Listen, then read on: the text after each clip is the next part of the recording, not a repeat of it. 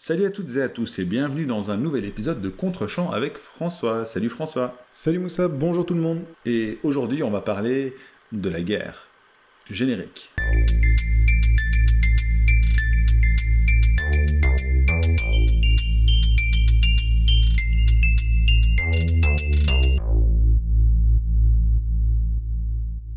Et donc pour ce 31e épisode de Contre-champ, j'ai demandé à François de regarder Tropic Thunder, un film de 2008 euh, réalisé par Ben Stiller et avec euh, Ben Stiller et écrit par euh, Justin Theroux, je sais pas si c'est Justin ou Justin. Justin Theroux, j'étais très étonné de voir, de, le voir, de voir son nom en générique, c'est notamment l'acteur de Leftovers.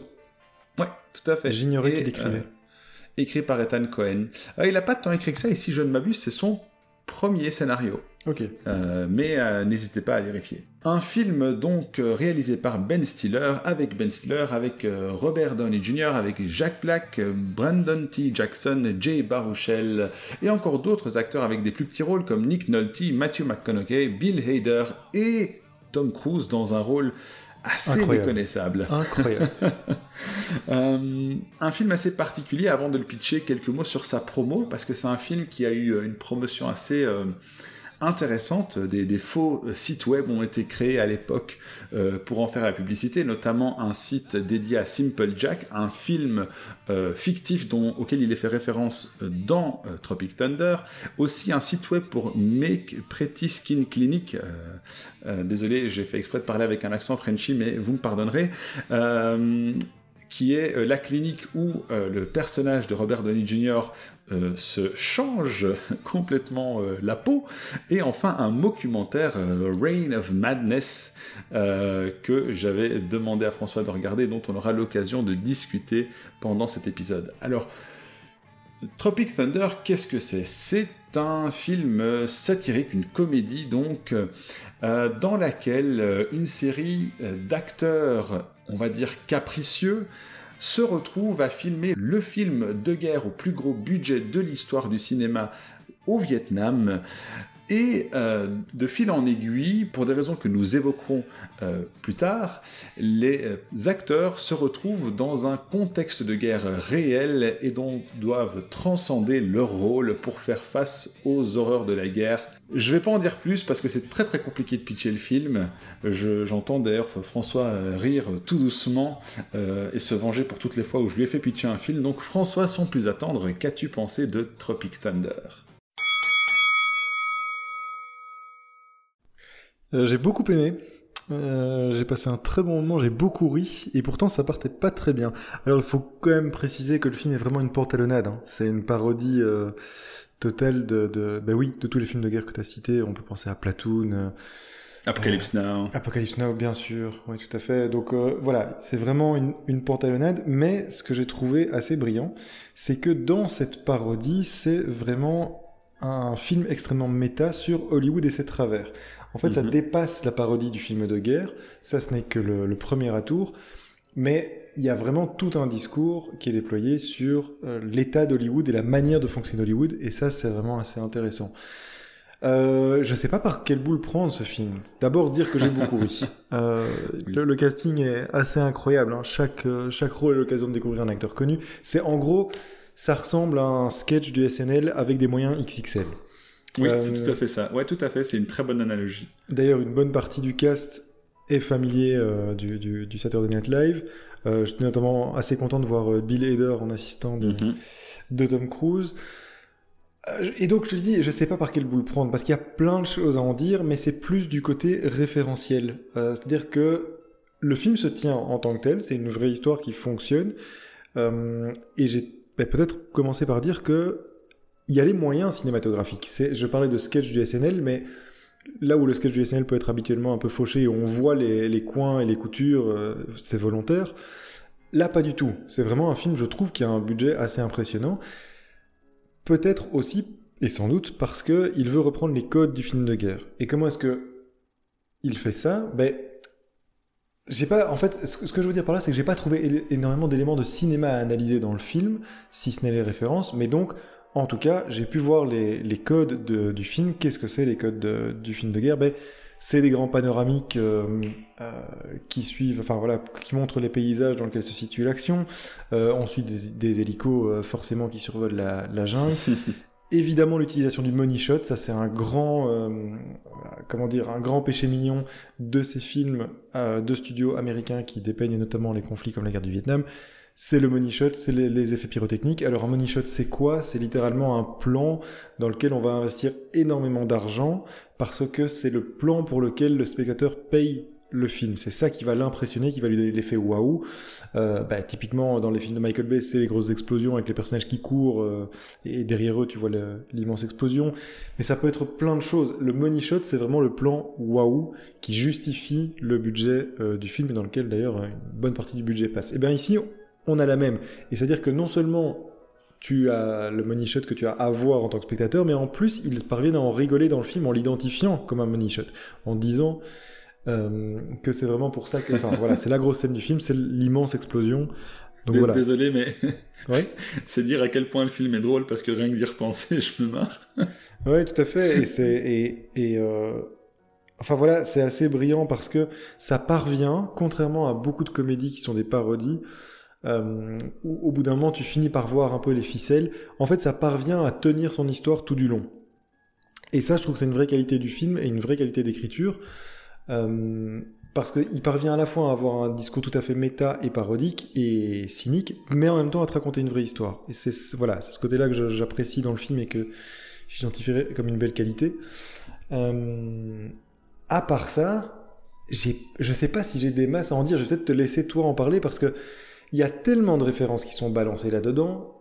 Euh, que c'est très compliqué de l'aborder. Il faut dire que le film, si j'ai bien compris, a connu quelques polémiques. Et notamment, il, y a, deux, euh, raisons euh, principales pour lesquelles le film a créé des polémiques. Je vais te laisser en parler, mais parce que un des personnages incarné par Robert Downey Jr. Euh, a une blackface dans tout le long, tout le long du film. Et c'est identifié encore une fois comme une blackface et c'est expliqué. On explique pourquoi ce personnage fait volontairement une blackface.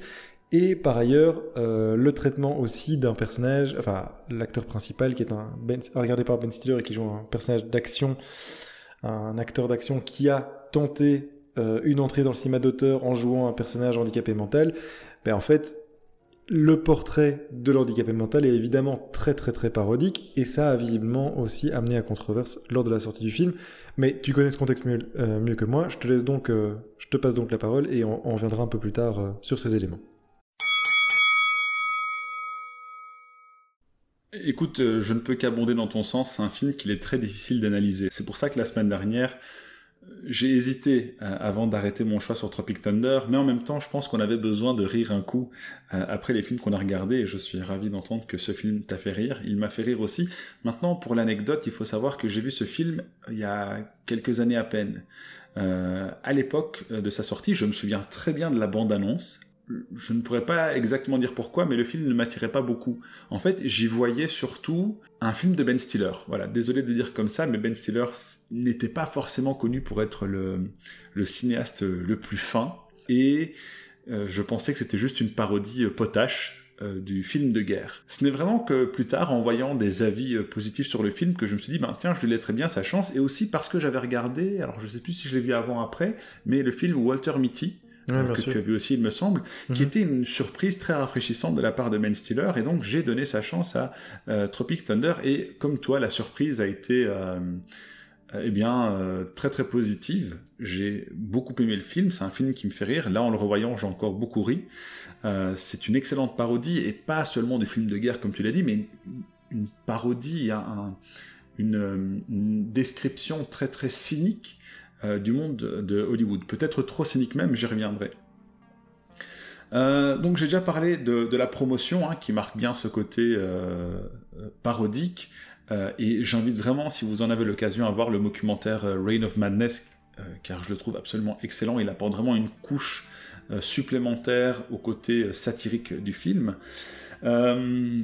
tu l'as dit, hein, c'est un film qui est très référentiel. Même dans les musiques, on, retrouve des tonalités de films comme euh, Platoon ou euh, Forrest Gump, euh, pour faire le lien avec Simple Jack, hein, donc le film où le personnage de Ben Stiller incarne une personne mentalement handicapée. Avant de poursuivre et avant d'analyser un petit peu plus, une petite anecdote. je ne sais pas si c'est vrai, mais la légende voudrait que le personnage de Les Grossman, donc celui qui est incarné par Tom Cruise, l'espèce de euh, mania euh, producteur, euh, mégalo, oui, serait inspiré de Harvey Weinstein. Ouais, j'avais entendu ça aussi. En fait, j'ai été vérifié avant le film et c'est pas c'est pas le cas. En fait, c'est un autre producteur qui bah, qui a exactement les mêmes comportements qu'Harvey Weinstein et qui a, si j'ai bien compris, était lui aussi accusé, notamment par Rita Wilson, qui est la femme de Tom Cruise, euh, de harcèlement, et c'est Scott Rudin, mais qui est exactement le même genre de personnage que, que Harvey Weinstein. Et euh, j'étais aussi persuadé en voyant le film que c'était une attaque directe de Tom Cruise envers Harvey Weinstein. Visiblement, c'est pas le cas. Donc c'est ce, cet autre producteur, notamment le, producteur des frères Cohen, Scott Rudin. Euh, mais j'ai, ça, on peut peut-être démarrer là-dessus sur une des. Pour moi, c'était vraiment une grosse surprise de voir Tom Cruise dans ce rôle-là, puisqu'en fait, euh, il incarne effectivement un, bah, cette espèce de producteur véreux, absolument euh, ignoble. Euh, ignoble, dénué, d'empathie envers ses acteurs, qui ne pense évidemment qu'au deal financier. c'est assez osé de la part de Tom Cruise, je trouve, de prendre un, de, de, prendre, enfin oui, d'effectuer une, un, jeu, enfin oui, une représentation pareille. Et tu sens clairement que c'est inspiré par des choses que lui ou, ou, certains de ses proches ou d'autres acteurs du, film ont pu vivre. Euh, tu sens qu'il y a clairement un gros gros gros fond de vérité là-dedans. et tout à fait. le moins qu'on puisse dire, c'est que c'est que Cruz se donne vraiment à 200% là-dedans, et c'est assez impressionnant. Là, oui. c'est assez impressionnant de la part d'un gars dont tu t'attends. Enfin, moi, j'étais pas convaincu que Tom Cruise avait beaucoup d'humour, et en fait, si. Euh, il y a un vrai lâcher prise dans sa sa performance. C'est vraiment assez impressionnant, et visiblement, c'est lui qui avait insisté, parce qu'il porte un fat suit hein, dans, le, dans le film, euh, c'est lui qui avait insisté auprès de Ben Stiller pour avoir des grosses mains et pour pouvoir danser, puisqu'il y a une scène assez euh, iconique où il danse, c'est presque, enfin, c'est entre le gênant et le génial. Exactement, oui. Et, euh, et visiblement, c'est lui qui a apporté ça au film. Donc voilà, puisque le personnage Les Grossman qu'il incarne n'était pas tout à fait développé, n'était pas nécessairement présent dans le script initial, c'est lui qui a apporté ce personnage. Oui, tout à fait. Euh, et, donc, euh, on est vraiment dans une satire, tu l'as dit, hein, je pense qu'il y a vraiment du vécu, peut-être poussé à la caricature, mais en même temps la caricature a, aussi cet objectif de nous montrer le réel avec des traits euh, complètement exagérés. Mais ici, on a pas mal d'éléments en fait qui interrogent sur la façade de Hollywood à commencer par quelque chose de tout bête. Donc normalement le film qui est tourné dans Tropic Thunder par ses acteurs est inspiré euh, d'un livre qui serait écrit par un vétéran. Euh, sauf qu'il s'avère que ce vétéran est un charlatan et que son livre c'est du gros bidon puisque lui-même n'a jamais vraiment été au Vietnam. et ensuite on a les éléments dont tu as parlé, à savoir le blackface de l'acteur incarné par Robert Downey Jr., qui euh, n'est pas seulement un blackface. Effectivement, aujourd'hui, euh, c'est une notion, et je pense que c'est très positive, vis-à-vis de laquelle on est beaucoup plus critique et qui passe moins facilement qu'avant. Néanmoins, quelque part, j'ai l'impression que ce film est presque un précurseur de, cette question. Mais oui, parce qu'en fait, l'acteur en question est l'archétype de l'acteur qui, euh, qui ne sait tellement plus quoi faire de sa vie pour ressentir des émotions fortes, euh, qu'il va euh, se plonger à 200% dans son personnage au, point d'en devenir euh, ridicule et offensant. oui, et obsédé surtout. D'ailleurs, et, là je t'invite vraiment à terminer le, documentaire, enfin le documentaire Reign of Madness parce qu'on voit encore une facette un peu plus poussive du personnage et je trouve ça absolument formidable. Donc ici on est vraiment face à un acteur blanc hétéro, parce qu'on devine bien qu'il est hétéro dans le film, qui non seulement joue un personnage noir en faisant un blackface, mais en plus, dans un film précédent, puisque c'est évoqué dans le film, un personnage homosexuel. Et là aussi, on, voit qu'il se, euh, qu'il se vautre complètement dans la caricature euh, de son rôle, en pensant bien faire. Et c'est ça qui est assez incroyable, parce que lui, dans, dans, le, dans le film, il est persuadé euh, de faire ce qu'il doit faire, et c'est d'autant plus drôle que dans les acteurs qui euh, l'accompagnent euh, sur euh, le tournage de ce film, il y en a un autre, alors qui a le nom pas très très subtil, subtil de Alpa Chino, euh, qui lui est donc est afro-américain. il y a une scène notamment que je trouve absolument hilarante chaque fois que je la vois. À un moment donné, euh, il y a le personnage de Robert Johnny Jr. qui parle de My People, donc euh, mes gens à moi, et on lui demande What People, et c'est Al Pacino qui lui demande aussi, ouais, What People, de qui tu parles? Arrête, t'es pas noir, arrête de jouer à ce petit jeu-là. Oui, et, en fait, donc le Robert Downey Jr. dans le film est un acteur australien, donc vraiment blond décoloré aux yeux bleus. Et il a subi une opération, effectivement, pour avoir la peau noire, pour pouvoir, pour entrer dans ce rôle. Ce qu'il faut dire, c'est que, en fait, les différents membres du cast du film, et, du film dans le film, sont des archétypes de différents types d'acteurs. Euh, ben Stiller incarne le héros d'action un peu euh, décérébré et qui est en perte de vitesse. Ouais. Euh, Robert Downey Jr. donc c'est l'acteur euh, oui de l'acteur studio, celui qui, pratique la méthode. Donc c'est les acteurs qui ces acteurs qui se plongent vraiment dans leur rôle pendant des mois. Si ben, euh, l'exemple le plus connu c'est évidemment euh, Robert De Niro qui a avant Taxi Driver conduit pendant des mois un taxi à New York pour pouvoir se mettre dans le rôle, mais des acteurs plus récents comme ah, Daniel Day-Lewis euh, pratiquent ce genre de méthode pour, pour entrer dans leur rôle. Et ici, l'idée, c'est vraiment de tourner ça en dérision en allant au plus, puisque cet acteur est allé le plus loin possible, puisqu'il s'est fait opérer pour avoir la, la peau noire. Donc, euh, il y a le, le, le, comédien, enfin, incarné par Jack Black. Et moi, c'est un peu la partie la plus pénible du film. Hein. Jack Black, je dois bien avouer que j'ai beaucoup de sympathie pour Jack Black en général et en tant que musicien. Euh, je trouve que c'est un super gars. Je l'ai toujours trouvé horrible dans les films. Euh, j'ai rarement eu, à part School of Rock. Mais ce qui est intéressant ici, c'est que c'est une caricature de lui-même en fait. Oui, tout à fait. C'est ça, qui est, c'est ça qui est assez, euh, assez fort. Mais bon, on est d'accord, c'est euh, voilà l'humour en fait, pipi caca. C'est ça. C'est que dans, dans, la comédie, forcément, là où je trouve le film vraiment très chouette et vraiment très drôle, c'est quand il critique les, effectivement les tropes, mais moi j'ai une préférence pour les tropes un peu, peut-être un peu plus subtiles que, ouais, tout à fait oui, euh, critiquer l'acteur euh, que peut être Jack Black dans ce côté très irrévérencieux, très pipi caca, très premier degré. Ça va 5 minutes et c'est de la comédie que j'ai pas nécessairement. Voilà. Pour donner un peu de contexte, c'est quand même l'acteur dont on dit dans le film qu'il est célèbre euh, pour lâcher des gaz. Ouais, c'est un, c'est un pétoman qui a, fait des, qui a fait des séries de films là-dessus, mais c'est un peu comme aujourd'hui la, la série des tuches, quoi. Euh, c'est du cinéma ultra populaire, euh, assez bas du front, il faut bien le dire, et qui, fait, qui effectue des représentations pas toujours très fines et pas toujours très glorieuses. Et, qui mérite quand même qu'on s'interroge dessus. Oui, bien sûr, parce qu'il y, y a, quelque chose derrière cette représentation-là. Il, il y, a un personnage, il y a un humain qui, effectivement, et ça, le film plus, parvient plutôt bien à le, démontrer. Mais néanmoins, les parties avec euh, Jack Black sont assez, assez dispensables, je trouve. Ouais, tout à fait d'accord. Voilà, euh, bah, il y, a, y, a, plein de choses à dire hein, sur Hollywood. Moi, je trouve que, en fait, ce que je pourrais dire, parce que il faut pas dévoiler tous les gags, et puis c'est super nul de raconter des gags euh, alors qu'ils sont bien faits dans le film.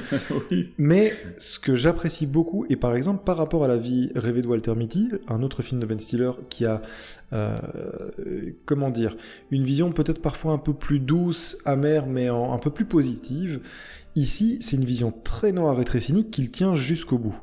Et ça, ça m'a vraiment intéressé parce que j'ai senti une certaine méchanceté dans le film et j'ai trouvé ça plutôt, euh, plutôt intéressant.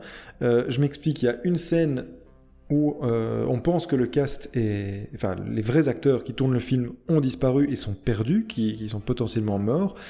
Et à Los Angeles, une scène se déroule dans les locaux du producteur, donc incarné par Tom Cruise, où en fait il essaye de convaincre l'agent de Ben Stiller, donc de l'acteur en, perte de vitesse, mais qui est quand même le lead dans ce film, mais qui a disparu, de ne pas chercher à savoir ce qui est arrivé à son acteur, qui est aussi à son poulain, qui est aussi son ami, de laisser tomber, euh, d'accepter que, enfin voilà, ils sont perdus, ça ne sert à rien d'engager des recherches, on va quand même pas débloquer du budget pour aller euh, essayer de les retrouver dans la jungle, ils sont probablement morts, c'est pas grave, on va tourner ça à notre avantage, on va en faire un film, on va en faire un livre, et à la fin, très discrètement, on demandera les sous de l'assurance.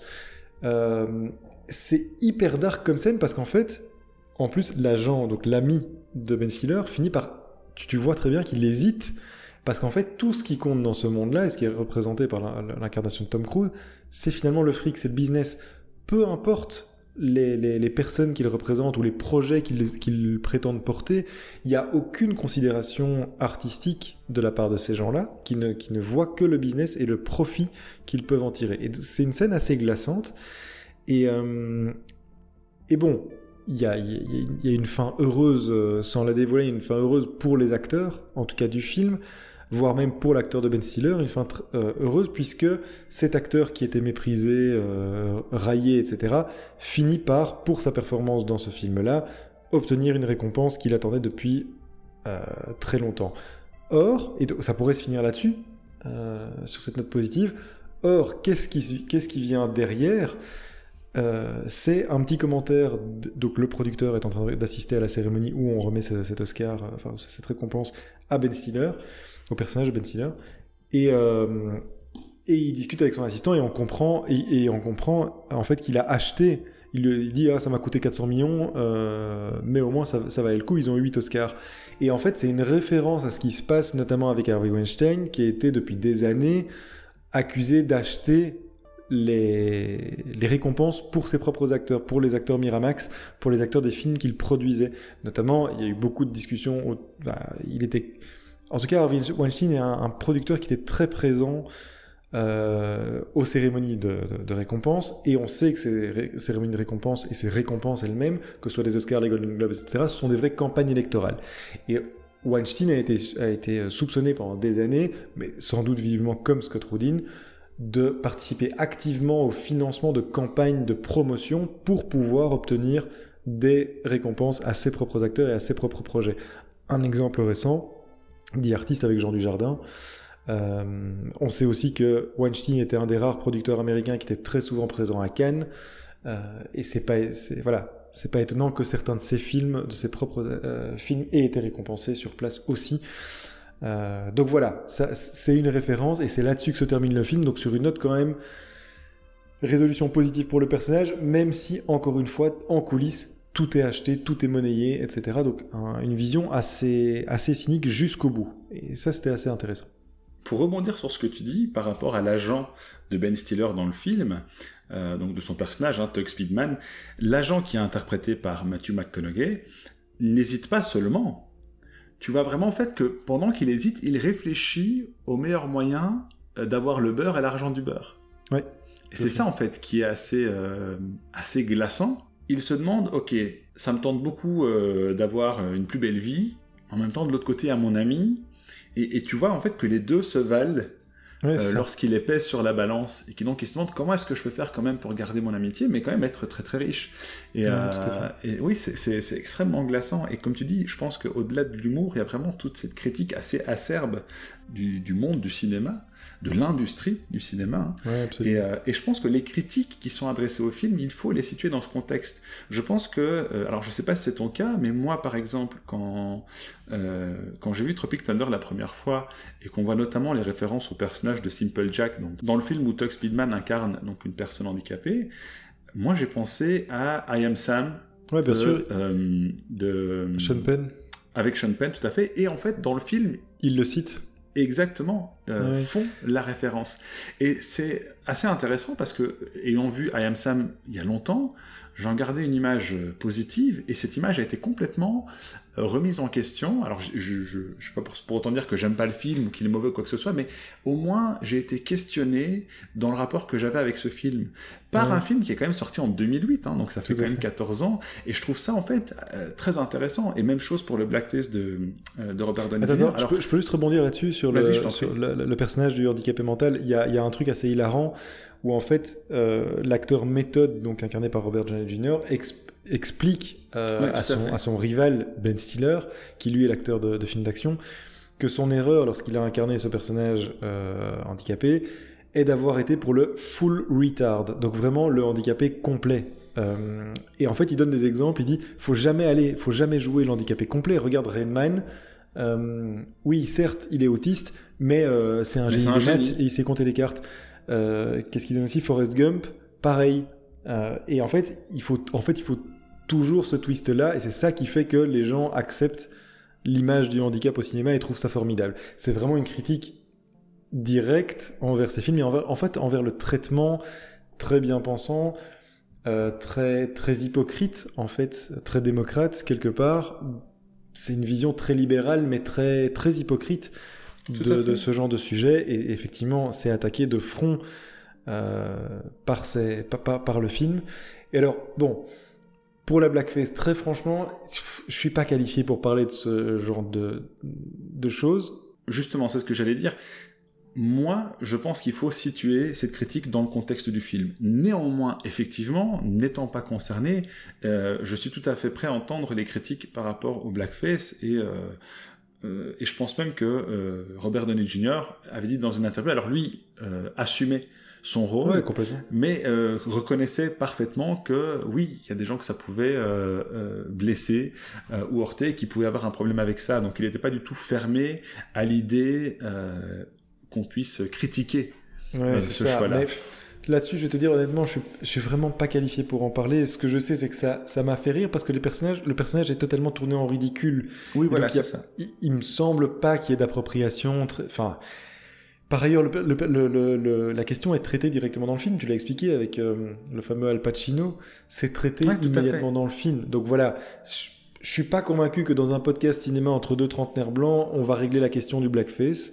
Euh, je trouve que le film est suffisamment intelligent et que vraiment, je, ne pense pas qu'en voyant ce film, tu puisses sortir en te disant c'est normal de faire une blackface. Je crois que le film est suffisamment malin pour te montrer à quel point le personnage est ridicule et, et qu'il n'avait pas à jouer ce rôle d'un personnage noir. Enfin, que cet Australien euh, blond aux yeux bleus, c'est absolument ridicule de vouloir se lancer dans un, dans un truc pareil je trouve que le film est assez clair là-dessus. Maintenant, encore une fois, je, je suis clairement pas qualifié pour parler de ça. Et, euh, et, après tout, très bien si, euh, si ça peut plus être fait aujourd'hui. Il n'en reste pas moins que le traitement à l'époque me semble quand même euh, assez intelligent. Ouais, c'est ce que je pense aussi. Et alors, en fait, après le film, je me suis posé une question, et je vais conclure là-dessus pour ma part. Je me suis dit, est-ce que le film n'en fait pas trop? Et en fait, tu vois des situations dans l'industrie, même euh, contemporaine, des éléments qui me font dire qu'en fait, non, non, pas du tout. Et j'ai même, comme je l'ai dit tout à l'heure, euh, l'impression que, que le film est un peu en avance sur son temps, ouais, sur toute une série de questions. Un, peu d'ailleurs à la manière de euh, Last Action Hero. Oui, tout à fait. qui le faisait déjà à l'époque, et aussi un excellent film en, en la matière. et donc, en fait, quand tu vois le personnage de Ben Stiller qui incarne le héros du film d'action sur des épisodes à n'en plus finir, mais, mais Fast and Furious, qu'est-ce que c'est?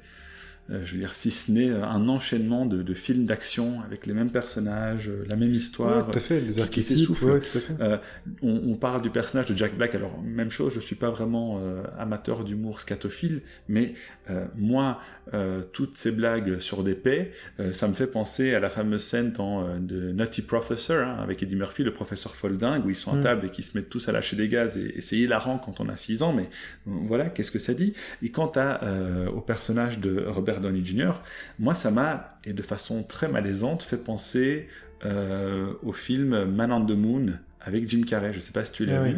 Je l'ai pas vu, mais je... oui, oui, où il incarne euh, jusqu'à quasiment la folie euh, son, son, comment dire, son idole, dont j'ai oublié le nom. Andy Kaufman. C'est ça.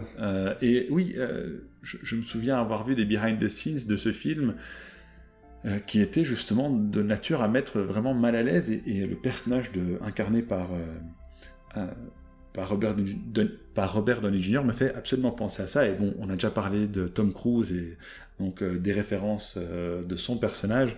Donc voilà, moi j'avoue avoir été assez surpris quand j'ai vu le film. D'une part parce qu'effectivement il est drôle mais aussi intelligent et, peut-être même un petit peu en avance euh, sur son temps par rapport à toute une série de euh, thématiques. C'est ça, en gros, son message, c'est que la, performance artistique ne justifie pas de te comporter comme un connard, que ce soit avec les autres ou, euh, voilà, de te transformer toi en connard simplement pour pouvoir délivrer une performance artistique, ça, ça n'est absolument pas justifié. Et de fait, on a vu, comme tu l'as dit, que ça a été euh, répété bien longtemps après ce film aussi, qu'on est toujours un peu dans ces tropes-là euh, à Hollywood. Donc c'est super intéressant de regarder ce film pour, euh, pour ce qu'il montre d'Hollywood. Donc au-delà de la pantalonnade, parce qu'il y a des éléments très drôles, il faut aussi le dire aussi, hein, il y a des, gags purement, qui, qui, fonctionnent purement comme des gags.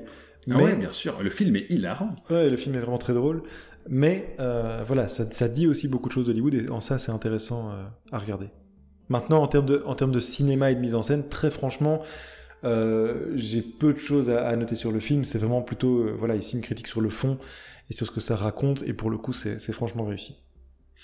Écoute, j'ai beaucoup de mal à trouver des comédies, surtout aussi drôles, qui jouent beaucoup plus sur la mise en scène et, la cinématographie, on a, on a, ou alors chroniqué, un peu plus loin parfois. Ouais, parce qu'on a chroniqué Death Becomes Her de Zemeckis, où là justement, ça utilise plein de moyens du cinéma euh, pour du burlesque, pour faire rire, pour faire des gags, mais avec les moyens du cinéma. On avait parlé des animatronics, des FX, du montage, euh, des, oui, des effets de montage. Ici, la comédie se veut vraiment référentielle. C'est de la comédie écrite, euh, avec de l'improvisation, donc c'est des performances d'acteurs, du dialogue.